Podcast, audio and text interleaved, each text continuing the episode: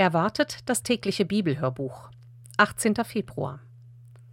Wir lesen aus der Übersetzung Gute Nachricht Bibel und das Copyright liegt bei der Deutschen Bibelgesellschaft.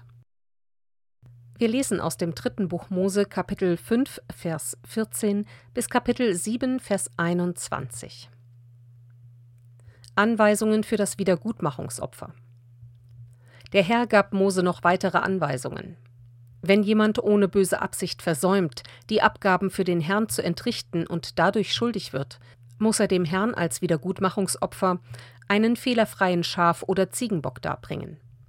Das Tier muss so viele Silberstücke wert sein, wie du festlegst. Als Maßeinheit gilt das Gewicht des Heiligtums.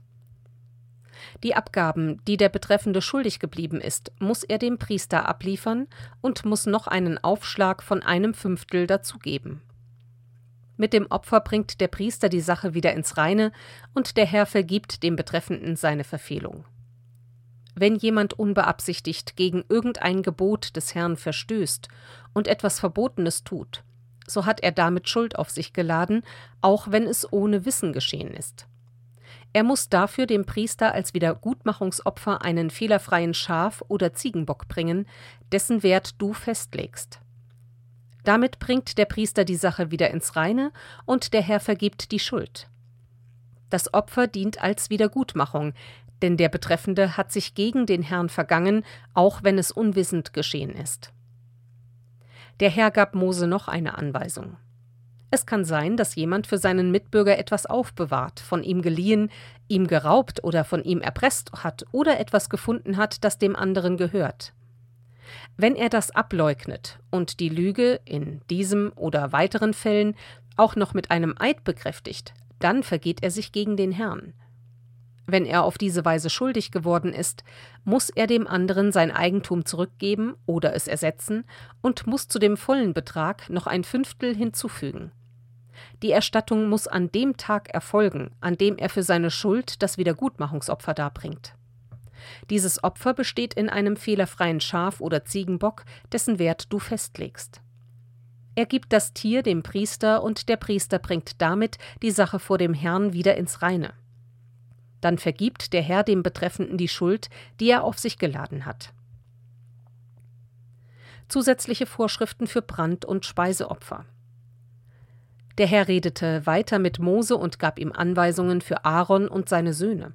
Er sollte ihnen sagen, für das Brandopfer gilt folgende Vorschrift.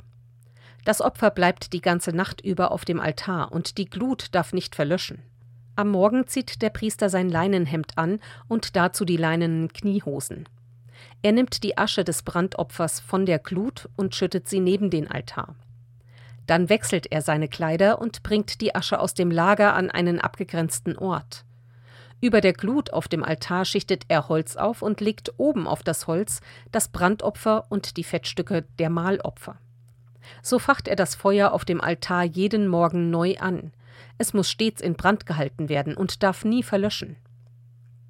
Für das Speiseopfer gilt folgende Vorschrift. Ein Priester aus der Nachkommenschaft Aarons tritt damit an den Altar um es dem Herrn darzubringen. Er nimmt eine Handvoll von dem öldurchtränkten Mehl und den gesamten Weihrauch und verbrennt diesen Teil der Gabe auf dem Altar, zum Zeichen, dass die ganze Opfergabe dem Herrn gehört. So ist es ein Opfer, das dem Herrn gnädig stimmt. Den Rest des Speiseopfers dürfen die Priester essen. Es muss ohne Sauerteig verbacken und an geweihter Stätte im Vorhof des heiligen Zeltes verzehrt werden. Der Herr hat es den Nachkommen Aarons als ihren Anteil am Opfer zugesprochen. Es ist etwas besonders Heiliges, genauso wie das Fleisch des Sühneopfers und des Wiedergutmachungsopfers. Alles, was damit in Berührung kommt, wird ebenfalls heilig. Nur die männlichen Nachkommen Aarons dürfen davon essen. Es ist für alle Zukunft ihr festgesetzter Anteil an den Opfern des Herrn. Weiter erhielt Mose vom Herrn die Anweisung, Nachdem Aaron zum Priester gesalbt worden ist, müssen er und seine Nachkommen dem Herrn von da an täglich ein Zehntel Eva, gut ein Kilo Weizenmehl, als Speiseopfer darbringen, die eine Hälfte am Morgen, die andere Hälfte am Abend. Das Mehl wird mit Olivenöl vermengt und auf einer eisernen Platte zu Fladen verbacken. Die Fladen werden in Stücke gebrochen und dem Herrn dargebracht. so ist es ein Opfer, das den Herrn gnädig stimmt. Wer jeweils in der Nachfolge Aarons den Priesterdienst versieht, muss dieses Speiseopfer zubereiten und für den Herrn auf dem Altar verbrennen. Diese Anordnung gilt für alle Zukunft. Überhaupt muss jedes Speiseopfer, das ein Priester für sich selbst darbringt, ganz verbrannt werden. Es darf nichts davon gegessen werden. Zusätzliche Vorschriften für Sühne und Wiedergutmachungsopfer. Auch die folgenden Anweisungen erhielt Mose für Aaron und seine Söhne. Für das Sühneopfer gilt die Vorschrift Genau wie beim Brandopfer muss das Opfertier rechts neben dem Altar, der vor dem heiligen Zelt steht, geschlachtet werden. Das Fleisch des Sühneopfers ist etwas besonders Heiliges.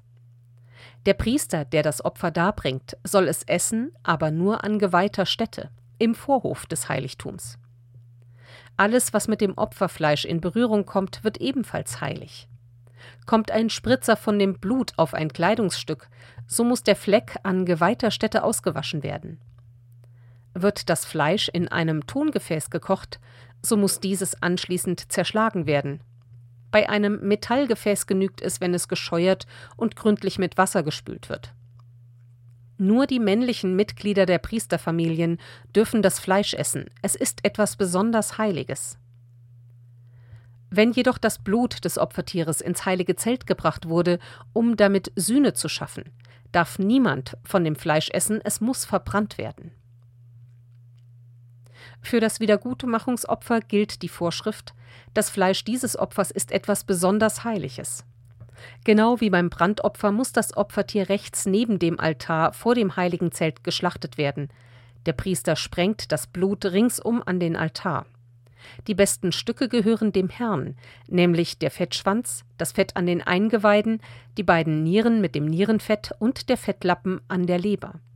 Sie werden vom Priester auf dem Altar als Wiedergutmachungsopfer verbrannt. Das Fleisch dürfen nur die männlichen Mitglieder der Priesterfamilien essen, aber nur an geweihter Stätte, denn es ist etwas besonders Heiliges.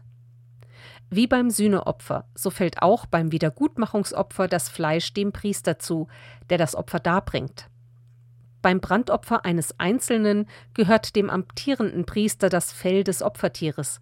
Auch jedes Speiseopfer, das im Ofen gebacken oder in der Pfanne oder auf einer Platte zubereitet ist, fällt dem Priester zu, der es darbringt. Die übrigen Speiseopfer dagegen, ob mit oder ohne Öl dargebracht, werden unter allen Priestern aufgeteilt. Weitere Anweisungen für Mahlopfer. Für das Mahlopfer gilt folgende Vorschrift. Wird es als Dankopfer dargebracht, so sollen außer dem Opfertier noch Ringbrote aus Weizenmehl, das mit Olivenöl vermengt ist, und mit Öl bestrichene Fladen dargebracht werden. Beides muss ohne Sauerteig zubereitet werden. Dazu kommt Ringbrot aus feinem Mehl, das mit Öl verrührt worden ist. Zusätzlich kann auch noch Brot mit Sauerteig dargebracht werden. Von jeder Art Brot hebt der Opfernde ein Stück vor dem Altar des Herrn in die Höhe. Dieser Anteil fällt dem Priester zu, der das Blut des Opfertieres an den Altar sprengt. Das Fleisch eines Dankopfers muss an dem Tag gegessen werden, an dem das Opfer dargebracht wird. Es darf nichts bis zum anderen Morgen übrig bleiben. Wird das Mahlopfer aufgrund eines Gelübdes oder aus freien Stücken dargebracht, so kann auch noch am folgenden Tag von dem Fleisch gegessen werden. Aber was am dritten Tag übrig ist, muss verbrannt werden. Wenn jemand trotzdem noch von dem Fleisch des Opfertieres isst, bringt das Opfer ihm nicht das Wohlwollen des Herrn, es wird ihm nicht angerechnet. Noch schlimmer, es ist dem Herrn zuwider, und wer davon isst, muss es büßen. Auch Fleisch, das mit etwas Unreinem in Berührung kommt, darf nicht gegessen werden, sondern muss verbrannt werden. Nur wer rein ist, darf am Opfermahl teilnehmen. Das Opferfleisch ist dem Herrn geweiht. Wer im Zustand der Unreinheit davon ist, hat sein Leben verwirkt und muss aus seinem Volk ausgestoßen werden. Dasselbe gilt für jemand, der etwas Unreines berührt, irgendeine menschliche Ausscheidung oder ein unreines Tier und trotzdem von dem Opferfleisch isst. Ein solcher Mensch hat sein Leben verwirkt und muss aus seinem Volk ausgestoßen werden. Aus dem Matthäusevangelium lesen wir aus Kapitel 10 ab Vers 26 bis Kapitel 11 Vers 6. Wen man fürchten muss. Fürchtet euch nicht vor diesen Menschen. Was verhüllt ist, wird offenbar werden, und was niemand weiß, wird allen bekannt werden. Was ich euch in der Dunkelheit anvertraue, das sagt am hellen Tag weiter. Und was ich euch ins Ohr flüstere, das ruft laut in der Öffentlichkeit aus.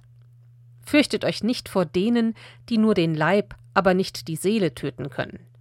Fürchtet euch vor Gott, der Leib und Seele ins ewige Verderben schicken kann. Kauft man nicht zwei Spatzen für einen Groschen? Und doch fällt nicht einmal ein Spatz auf die Erde, ohne dass euer Vater es weiß. Bei euch aber ist sogar jedes Haar auf dem Kopf gezählt. Habt also keine Angst. Ihr seid Gott mehr wert als ein ganzer Schwarm Spatzen. Wer sich vor den Menschen zu mir bekennt, zu dem werde auch ich mich bekennen am Gerichtstag vor meinem Vater im Himmel. Wer mich aber vor den Menschen nicht kennen will, den werde auch ich am Gerichtstag vor meinem Vater im Himmel nicht kennen. Kein fauler Frieden. Denkt nicht, dass ich gekommen bin, Frieden in die Welt zu bringen. Nein, ich bin nicht gekommen, Frieden zu bringen, sondern Streit. Ich bin gekommen, um die Söhne mit ihren Vätern zu entzweien, die Töchter mit ihren Müttern und die Schwiegertöchter mit ihren Schwiegermüttern. Die nächsten Verwandten werden einander zu Feinden werden. Wer Vater oder Mutter mehr liebt als mich, ist es nicht wert, zu mir zu gehören. Wer Sohn oder Tochter mehr liebt als mich, ist es nicht wert, zu mir zu gehören. Wer nicht sein Kreuz auf mich nimmt und mir nicht auf meinem Weg folgt, ist es nicht wert, zu mir zu gehören. Wer sein Leben festhalten will, wird es verlieren. Wer es aber um meinetwillen verliert, wird es gewinnen. Die Würde der Jünger. Wer euch aufnimmt, nimmt mich auf, und wer mich aufnimmt, nimmt den auf, der mich gesandt hat. Wer einen Propheten aufnimmt, weil er ein Prophet ist, wird auch wie ein Prophet belohnt. Wer einen Gerechten aufnimmt, weil er ein Gerechter ist, wird auch wie ein Gerechter belohnt. Und wer einen ganz unbedeutenden Menschen auch nur einen Schluck kaltes Wasser zu trinken gibt, einfach weil er mein Jünger ist. Ich versichere euch, wer das tut, wird ganz gewiss nicht leer ausgehen.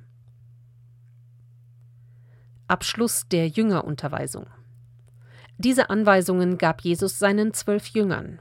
Als er die Rede beendet hatte, zog er weiter, um in den Städten des Landes zu lehren, was Gott jetzt von seinem Volk verlangt, und die gute Nachricht zu verkünden. Die Anfrage des Täufers Johannes. Der Täufer Johannes hatte im Gefängnis von den Taten gehört, die Jesus als den versprochenen Retter auswiesen, darum schickte er einige seiner Jünger zu ihm. Bist du wirklich der, der kommen soll? ließ er fragen, oder müssen wir auf einen anderen warten? Jesus antwortete ihnen Geht zu Johannes und berichtet ihm, was ihr hört und seht. Blinde sehen, Gelähmte gehen, Aussätzige werden gesund, Taube hören, Tote stehen auf, und den Armen wird die gute Nachricht verkündet. Freuen darf sich, wer an mir nicht irre wird. Aus Psalm 37 lesen wir die Verse 1 bis 11. Erfahrungen aus einem Leben mit Gott von David. Reg dich nicht auf über Menschen, die Gottes Gebote missachten. Und wenn es den Unheilstiftern gut geht, beneide sie nicht. Denn wie das Gras verdorren sie bald, sie welken und gehen ein wie grünes Kraut. Verlass dich auf den Herrn und tu, was recht ist, dann bleibst du im Land und wohnst in Sicherheit. Suche dein Glück beim Herrn, er wird dir jeden Wunsch erfüllen. Überlass dem Herrn die Führung in deinem Leben. Vertrau doch auf ihn, er macht es richtig. Deine guten Taten macht er sichtbar wie das Licht des Tages, und deine Treue lässt er strahlen wie die Mittagssonne. Werde ruhig vor dem Herrn und warte gelassen auf sein Tun. Wenn Menschen, die Böses im Schilde führen, auch noch ständig Erfolg haben, reg dich nicht auf. Lass dich nicht hinreißen zu Wut und Zorn, ereifere dich nicht, wenn andere Böses tun, sonst tust du am Ende selber Unrecht. Menschen, die sich Gott widersetzen, rottet er aus. Doch alle, die auf ihn hoffen, werden das Land besitzen. Nicht lange mehr, dann sind die Bösen fort, du wirst von ihnen keine Spur mehr finden. Den Armen aber wird das Land gehören, und nichts wird fehlen an ihrem Glück. Aus Sprüche Kapitel 10 lesen wir die Verse 3 und 4. Der Herr lässt niemand verhungern, der nach ihm fragt, aber wer ihn missachtet, dessen Gier bleibt ungestillt. Untätige Hände bringen Armut, fleißige Hände Reichtum.